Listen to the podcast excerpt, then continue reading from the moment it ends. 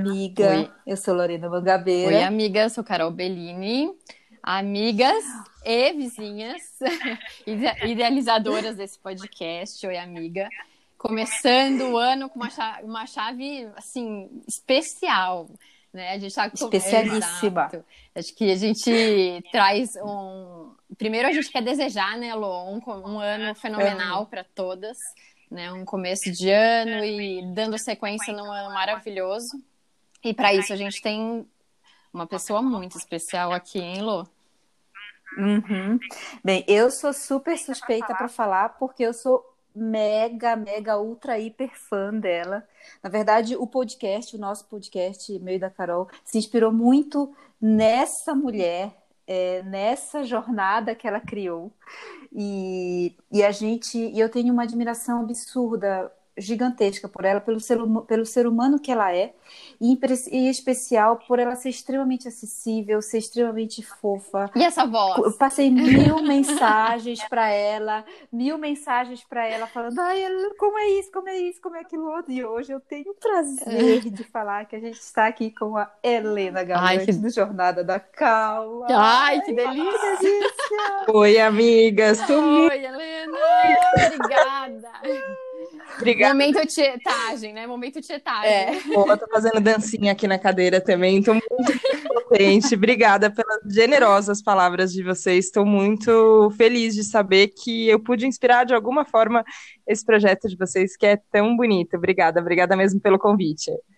Ai, que delícia. Ai, Helena. É, eu acho que a gente. Não, e o mais legal de tudo é que quando a gente convidou ela, ela ainda falou assim: eu estou muito feliz com o convite. Eu falei, gente, como assim? A gente que está mais feliz. E ela ainda, assim, mais uma demonstração de fato que ela é um ser humano incrível. Gente, a gente pirou.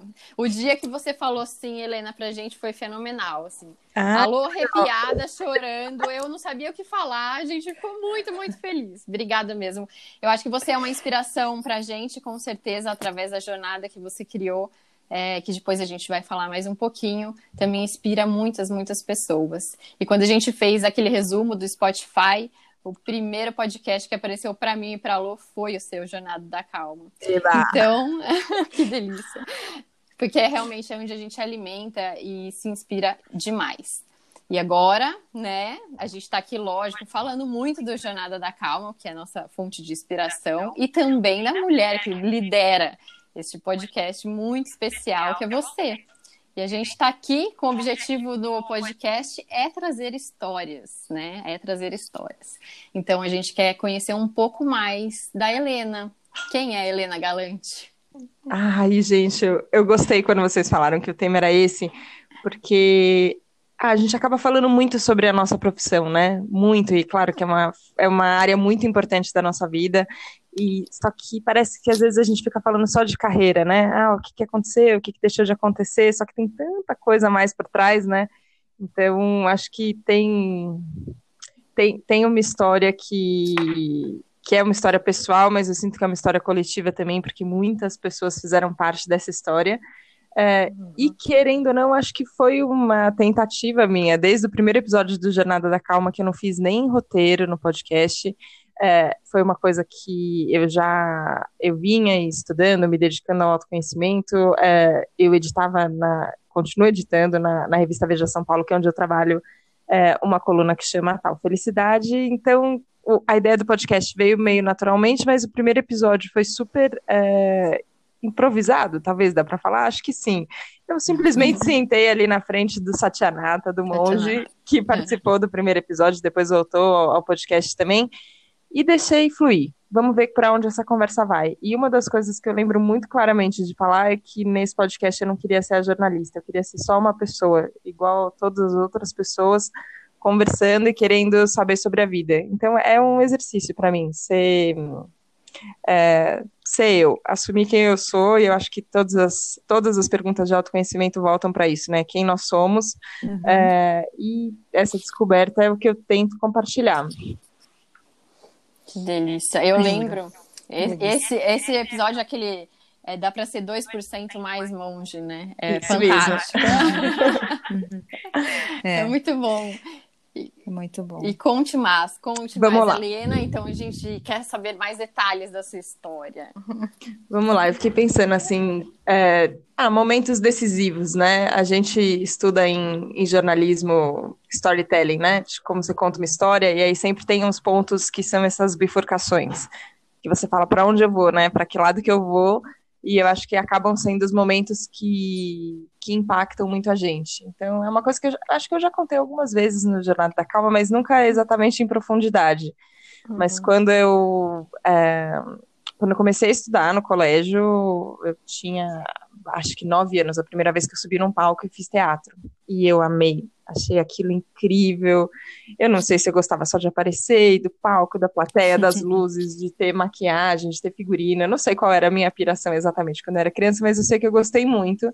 E no colégio que eu estudei, eu estudei no Colégio Santa Maria, era uma coisa muito incentivada. Então eu, eu fiz muito tempo teatro no colégio. Participava de um grupo que chama Palhaços Graças a Deus. É, hum. E eu tinha meu nome de palhaço, um batizado de palhaço, tem um juramento de palhaço, que é uma coisa muito bonita sobre Legal. como você.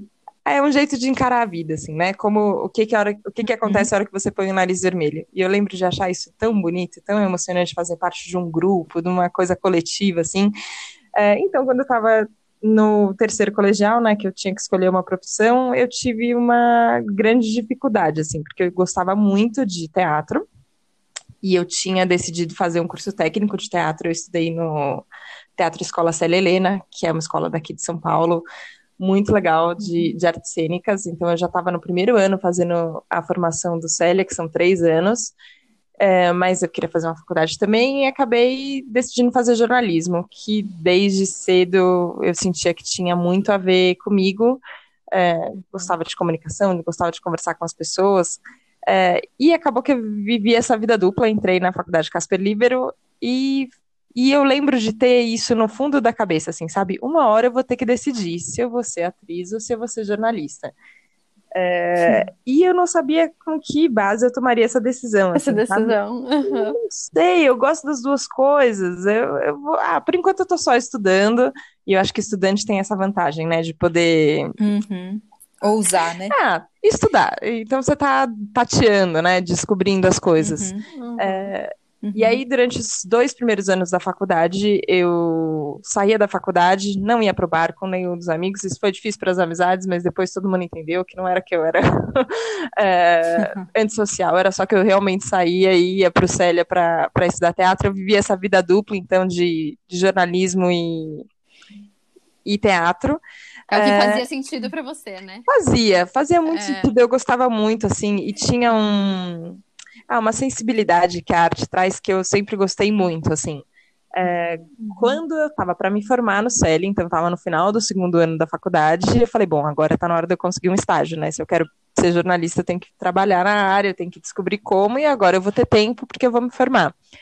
E foi é, muito rápido, assim, foi uma coisa impressionante, porque foi a, o primeiro e-mail que eu mandei, eu vi aquela coisa no mural da faculdade, uma vaga na Editora Abril, eu falei, ah, vou me inscrever para essa vaga.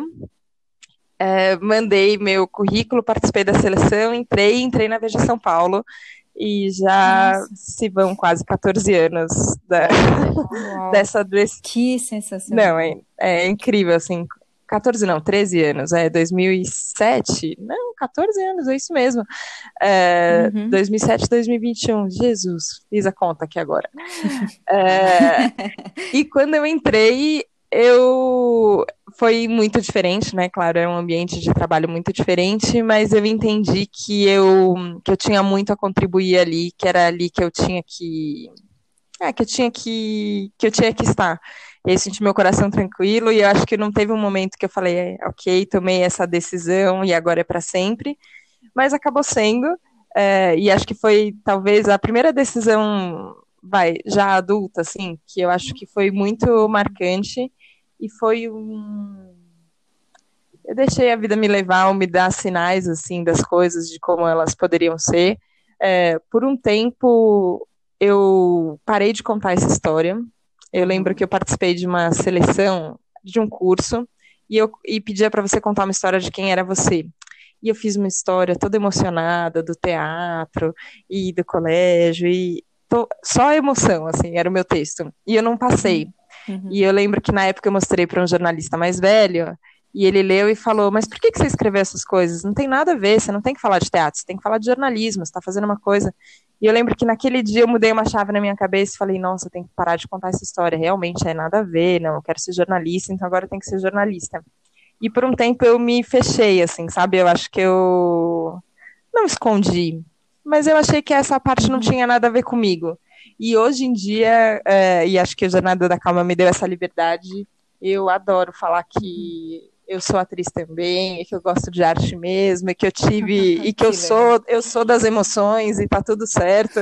Eu acho que eu me sinto mais eu do que talvez quando eu, quando eu tentei colocar uma uma carapuça de série, assim, sabe? Agora eu sou uma jornalista uhum. e agora eu tenho que falar disso. Acho que todo mundo em algum momento passa por isso, né? Acha que tem que interpretar um Sim. papel para poder ser aceita. Uhum.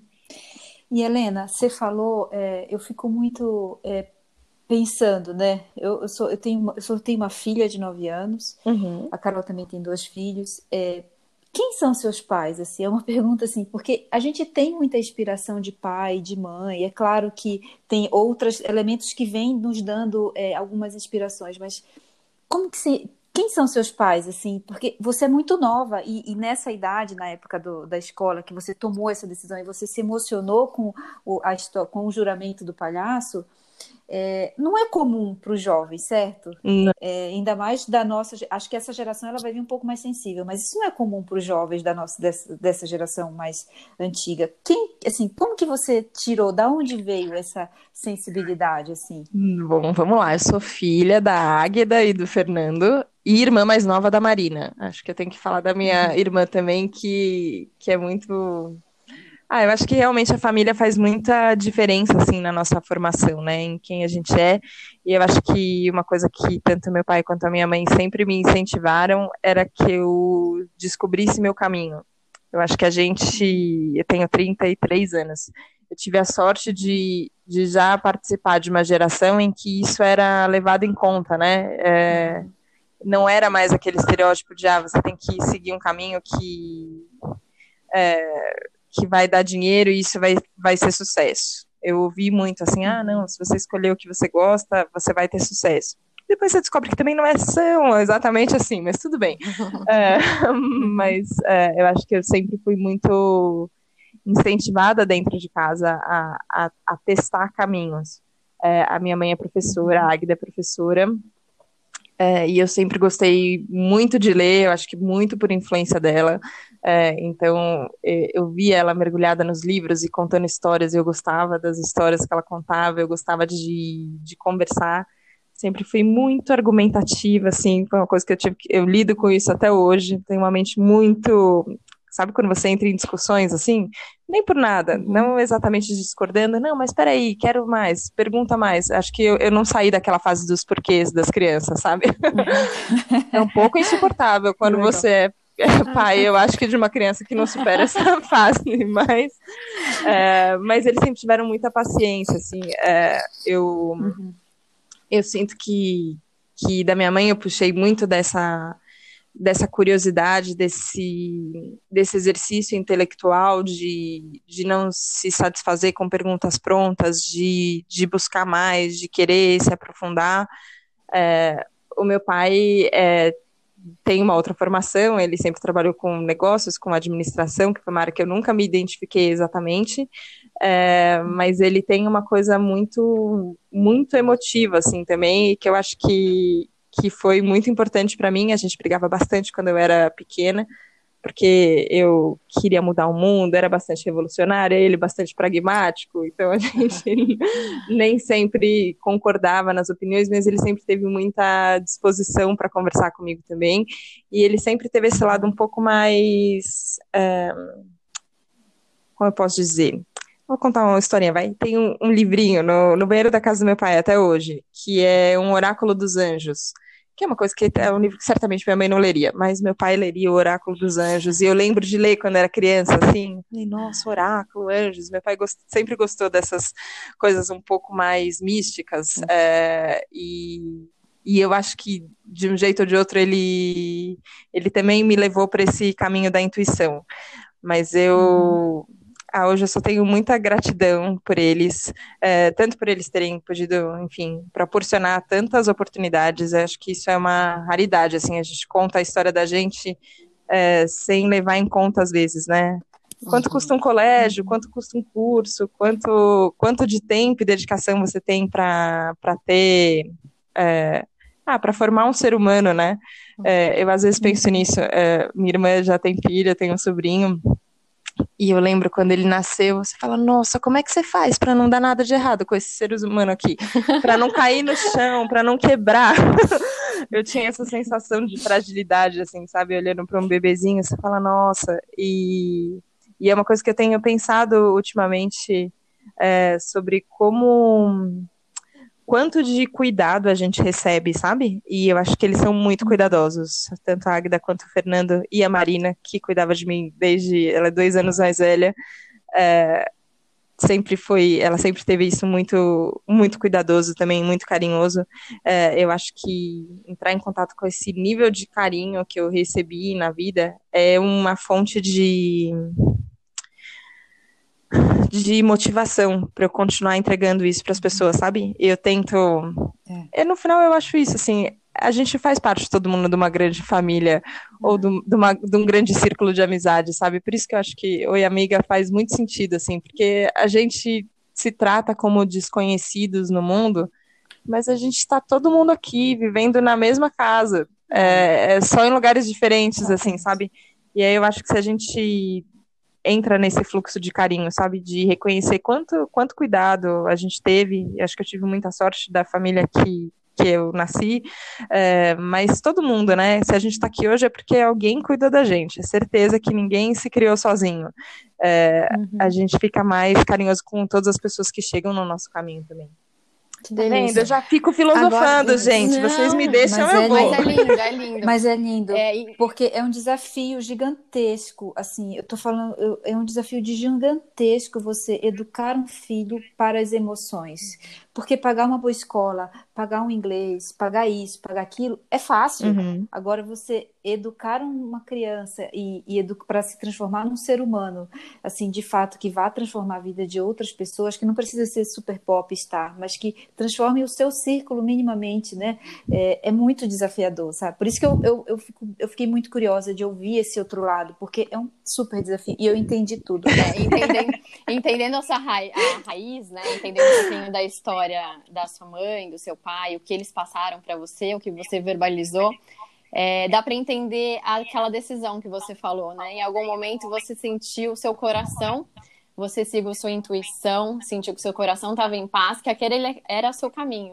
Sim. E da mesma forma que você, no momento entre jornalismo e a parte de teatro, você seguiu seu coração, depois também dentro da, da própria de uma outra momento da sua vida você falou não mas eu não posso esquecer o teatro né eu tenho que seguir Sim. e isso fluiu e te deu o fruto da jornada da calma que é onde você pode fazer igual você fala mesmo você não quer fazer o papel de jornalista mas você acaba fazendo uma mescla dos dois né no jornada da calma é uma coisa deliciosa de ver esse fruto de uma decisão sua?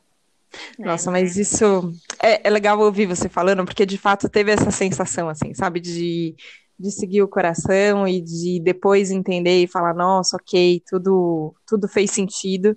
É. Só que eu acho que é importante contar também que enquanto a gente está vivendo a experiência, não é tão coeso assim, né? É, e uhum. eu acho uhum. que a gente gosta, a gente conta uma narrativa para a gente mesmo, né? Uma, uma narrativa nossa para a gente mesmo, assim, ah, a minha história é essa. E aí, quando a gente está buscando contar uma história, a gente faz as coisas fazerem sentido, né? Só que Isso. enquanto a gente está vivendo, enquanto a gente está vivendo, às vezes as coisas não fazem sentido. Às vezes tem uns hiatos, assim, eu, eu percebo, sabe? É, o momento em que seu chão sumiu, você perdeu e você fala, e agora? O que, que vai acontecer? Acho que para mim teve esse momento é, quando é, enfim, quando eu entrei na, na Vejinha, eu, eu acabei é, cobrindo férias de uma pessoa que fazia gastronomia e eu me apaixonei por gastronomia, fui estudar gastronomia, fiquei 10 anos focada em jornalismo gastronômico, que é uma área deliciosa. é, não só pelo, enfim, pelo pela fruição que tem de você poder indicar um restaurante, um café, para um momento de, de prazer, de lazer da, dos leitores, mas também pela, pela garra e criatividade dos, dos chefes que eu pude conhecer nesse ano, nesses uhum. anos todos. Foi muito emocionante. Eu fiquei 10 anos participando da edição especial Comer e Beber, que é. que legal. Vai, um guia uhum. gastronômico que é uma bíblia, assim, para quem gosta de comida aqui em São Paulo, é, também já foi uhum. publicado em outros lugares do Brasil. Eu amava muito esse trabalho, até que no momento não fazia mais sentido ali dentro da, dentro do, da Vejinha eu, eu continuar fazendo isso, eu tinha, tinha outras funções para assumir, outros momentos, e aí teve uma hora que eu fiquei sem chão, assim, falei, e agora? Eu não sou mais a Helena Galante da gastronomia, e aí, o que, que eu vou ser? O que, que vou ser? Pra, assim, é engraçado, porque como a nossa identidade se apoia em coisas que são passageiras, né? Que são transitórias. E a hora que isso aconteceu, eu lembro de. Ah, de ouvir pessoas falando assim, não, volta, não, você tem que fazer isso, não, luta pelo seu espaço na gastronomia, tem que, tem que ser isso, é, não desiste. E eu, e eu ficava numa coisa assim dentro de mim, falando assim, ó, oh, calma, é, você vai descobrir onde é que você tem que estar. Você se coloca disponível para o que tiver que acontecer. E uma vez que você estiver disponível, é, as coisas vão aparecer. Não, não precisa fazer tanta força, não precisa insistir tanto. E foi depois desse momento que eu tive que segurar a minha onda ali, sabe? Porque eu uhum. acho que eu uhum. podia ter feito uhum. outras coisas antes, meio que no impulso, na, é, só no calor da emoção ali, eu acabei esperando para ver um pouco o que, que ia acontecer, e foi depois desse momento que aí sim chegou a jornada da calma, e eu falei, ok, era isso que eu tinha que fazer. Mas ah, eu acho bom contar, porque não é as decisões, a gente acha que elas são mágicas, assim, né? Que a gente toma uma decisão, uma coisa acontece, e às vezes tem os, o, o, meio do caminho ali, que é um pouco mais uma área cinza, né? Não é tão preto no branco. É, e, e, aqui no uhum. podcast a gente adora saber esses momentos, porque na primeira temporada a gente falou muito disso, de fundo do poço, né? Dos perrengues que a gente uhum. passa. E eu achei muito legal isso que você falou. Porque a gente vê no final fazer sentido, mas o caminho que a gente faz até chegar às é, vezes. Passa por uns perrengues, né? Muito. E assim, a gente uhum. saber disso, a gente como ouvinte, a gente como admiradora, né, da sua história é, e do seu produto final, né? A gente fala, nossa, ela também passou por isso, né? E tipo, isso dá uma realidade é, muito grande, né? A, a sua história. Eu acho que todo mundo acaba passando, né? Não tem jeito. Mas às vezes a gente não fala. Eu acho que tem isso que que também ainda bem que está mudando, porque hoje a gente pode falar do, da sensação ruim que a gente teve, ou, ou, do fundo do poço, ou de como a gente achou que era um fundo do poço e na verdade era só um grande recomeço de uma coisa linda, enfim, tem é. tudo isso, né? Hoje a gente pode falar, tem que uhum. falar mesmo. E, é, e, é, e, é, e a gente é, e é possível, né, a gente ser humano, né? Você fala várias vezes isso, mas a gente ser humano é incrível, né? É. Eu acho isso. que tem, tem uma é, tem um componente divino na história, assim, que eu, que eu tento não, não passar batido. É, quando eu conversei com o Cortella, o Mário Sérgio Cortella, o filósofo, uhum. ele falou uma coisa que ele não ele não queria passar batido, assim, pelo como foi a expressão que ele usou? Não vou lembrar agora. Depois eu tenho que ouvir de novo para pegar exatamente a frase que ele, que ele falou. Mas assim, que ele tinha recebido a vida e que ele não queria desperdiçar é, essa, essa oportunidade de estar tá vivo. E eu acho que nessa vida, assim, nessa vida que a gente recebe, tem um. É mais do que um mistério, assim. Tem, tem uma. uma beleza nisso que é, que ela é sobre-humana, eu acho mesmo, ela é divina. É, e eu acho que a gente pode viver sem passar, sem desconsiderar isso. Eu assisti Soul recentemente, não sei se vocês já viram o filminho. a gente assiste, maravilhoso. maravilhoso. exatamente, eu fiquei vendo o filme falando, cara, é verdade, a gente está vivo e a gente, é. a gente joga a vida fora às vezes sem, uhum. sem viver. O propósito da vida é viver, a gente tem que viver, e eu é. acho que quando a gente se permite isso, não tem nada mais lindo. E aí tudo que acontece no meio do caminho acaba.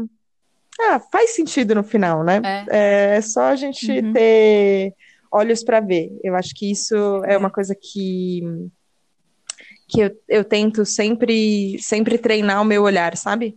Para uhum. as coisas belas. Para ser uma 22, né? Exatamente. É. para ser a 22. Oi, Helena. Dentro desse seu processo de autoconhecimento, ele iniciou antes da construção da Jornada da Calma? Foi, foi. Foi antes. É, e... na...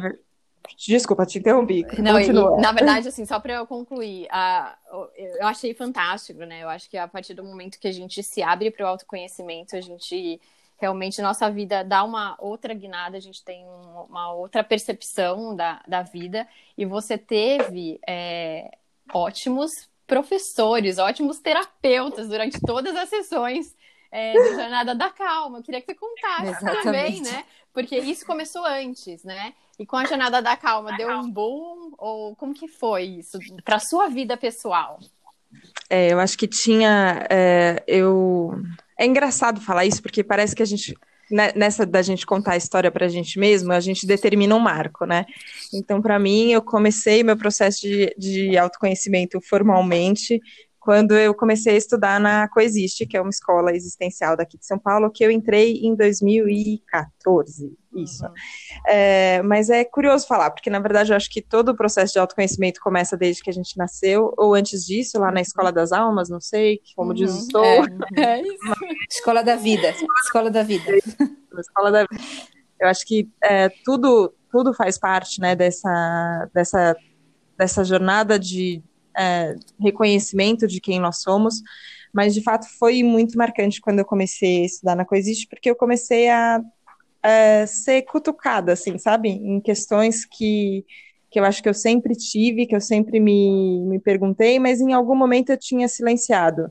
Uhum quem sou eu, o que, que eu estou fazendo aqui, qual que, é, qual que é o sentido, né? Será que é, será que é para isso que a gente está aqui? Será que é para trabalhar? Será que é para consumir? Será que é para gerar renda? Será que é para, é, não sei, é, cumprir protocolos, né? Coisas que todo mundo tem que fazer e depois que eu fizer todas essas coisas, aí eu vou ser feliz?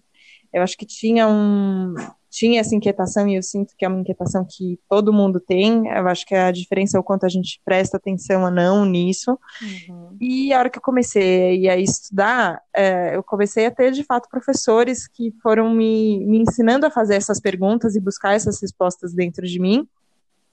E principalmente me ensinando a me relacionar. Eu acho que tem uma. Na, na Coexiste a gente de um livro que é um livro metafísico incrível que chama Um Curso em Milagres é, que, enfim, bastante complexo também de estudar, mas é, foi um livro que mudou, mudou minha vida certamente. Uhum. É, milagre nessa metodologia tem a ver com você mudar de ideia e o quanto é difícil a gente mudar uma ideia, mudar um conceito que a gente tem sobre, sobre a gente mesmo e sobre a vida. É, e nessa metodologia de estudo tem uma coisa muito forte que é o relacionamento. Como, na verdade, a gente pode usar os relacionamentos para chegar mais perto da gente, para chegar mais perto do, é, dessa sensação que a gente chama de coração, né? O que, que meu uhum. coração diz. É, e às vezes parece difícil, porque a nossa cabeça fala tantas coisas, e você fala, como é que eu escuto meu coração? Tem um milhão de vozes gritando aqui dentro, qual delas é a do meu coração? Qual delas é só a minha cabeça falando? É, e a gente acaba ali na escola descobrindo que o relacionamento é uma base para a gente chegar nisso. É, era uma coisa que eu já estudava paralelo com o trabalho, mas eu achava, não, isso daqui é minha vida pessoal, isso daqui não tem nada a ver com o meu trabalho, com a minha profissão. É, teve um grande momento em 2018, que, que, foi uma crise que a empresa passou, uhum. também foi uma, uma crise pessoal que eu acabei passando junto ali em 2018, é, quando eu vi que a, a Abril entrou em recuperação judicial, né, o processo é uhum. é público, então tudo bem, a gente pode falar. Uhum. É, uhum. Foi muito difícil, muitas demissões, é, uma sensação de incerteza e insegurança muito grande. E eu lembro de olhar para o lado e, e, e, perceber que eu estava sentindo muitas coisas e ver muitos amigos próximos, queridos, que estavam simplesmente sucumbindo ali aquele, aquele, aquela situação que de fato era muito desafiadora, assim. Sim. E eu lembro de pensar, nossa, eu tenho recursos, assim, tudo isso que eu tenho que eu venho estudando, a, todo esse processo de autoconhecimento que eu estou me dedicando faz diferença quando a gente passa por uma coisa dessas. Será que as pessoas não sabem que, que tem ferramentas disponíveis, que a gente tem ajuda, que a gente pode lidar com isso de uma outra forma? quando começou a surgir em mim uma fagulha assim de que eu acho que talvez eu tenha que levar isso isso para a profissão, eu tenha que contar isso para as pessoas, não dá para viver escondido assim, sabe? É, que lindo. E foi quando lindo. eu comecei a falar não, ok, então agora o é, Jornada da Calma tem e aí veio esse nome, enfim, ele, uhum. ele tem motivo para existir, mas teve um ah, foi, foi de novo um grande momento de olhar em volta, perceber quem, quem é quem, quem podia me ajudar e quem precisava de ajuda. E aí acho que a partir do momento que começou, aí a cada episódio eu faço isso, assim, eu, eu me emprego para a pessoa com quem eu estou conversando. E é engraçado, porque você começa a treinar isso e a gente consegue fazer isso em qualquer momento. Assim. É. É, aqui estamos gravando Oi Amiga. E eu tô aqui, é muito legal treinar presença e escuta é. e conversa é, sensível. E eu acho que isso me traz mais perto de quem eu sou. Então, eu sempre, antes de qualquer conversa, eu penso isso, assim, que é, é uma oportunidade de contato que eu não quero desperdiçar. Então, de, de certa forma, a gente está agora no episódio 82 do Jornada da Calma, foram 82 lições e aprendizados para mim mesmo, e que aí ainda tenho a honra de de compartilhar isso com tantas pessoas. E cada um que me escreve eu respondo mesmo no Instagram, quem me manda mensagem, porque eu quero saber como isso chegou nas pessoas e isso também é meu aprendizado. Então, cada cada direct, cada mensagem que eu respondo, eu, eu percebo que isso é mais um ponto de contato e relacionamento e vida, sabe? Eu acho ah, isso precioso. Que lindo! Helena do céu. Fenomenal. Olha, eu vou te falar assim, é, é incrível. Você e aí eu vou falar agora como Lorena, pessoa física, porque eu sou pessoa física, né?